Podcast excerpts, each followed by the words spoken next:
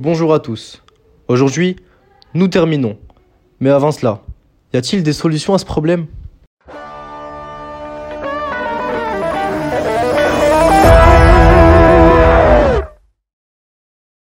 De nombreuses actions dans ce sens étaient lancées.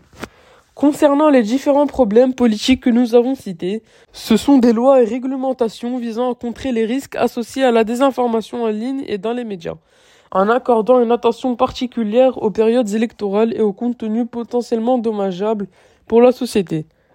Chacune de ces lois comporte différents articles et dispositions précisant les mesures et les sanctions applicables en cas de non-respect.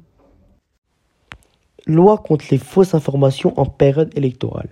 Nous retrouvons la loi du 20 juin 2018. Cette loi vise à lutter contre la propagation de fausses informations pendant les périodes électorales.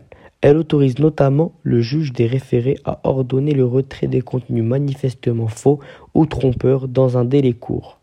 Nous retrouvons évidemment cette incontournable loi qui commence à atteindre ses limites, la loi sur la liberté de la presse. Article 27-1 Introduit en, 1881, cet article interdit la diffusion de fausses nouvelles susceptibles de troubler l'ordre public. Bien qu'il ne soit pas directement lié à la désinformation contemporaine, il vise à protéger la société contre les informations mensongères préjudiciables. De façon plus moderne, il y a la loi Avia contre les contenus haineux en ligne. Souvent liée à la lutte contre la désinformation, elle oblige les plateformes en ligne à retirer promptement les contenus haineux. Bien que son objectif premier soit de combattre la haine en ligne, elle a des répercussions sur la lutte contre la désinformation, bien qu'elle ne nous écarte pas complètement de nos problèmes de pseudosciences.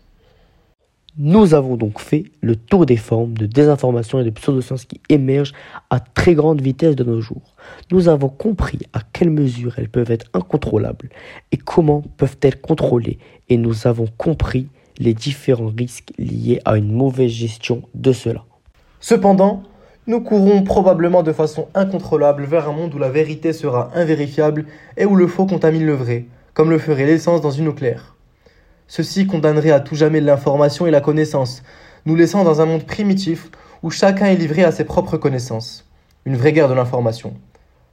Peut-être sommes-nous au contraire vers une fiabilité absolue.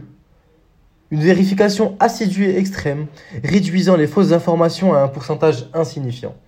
Tout cela nous donnerait peut-être du vrai et du certain dans l'incertitude de nos vies. C'est donc à vous de construire votre opinion. Pour finir, les mécanismes de contrôle de l'information façonnent notre compréhension du monde.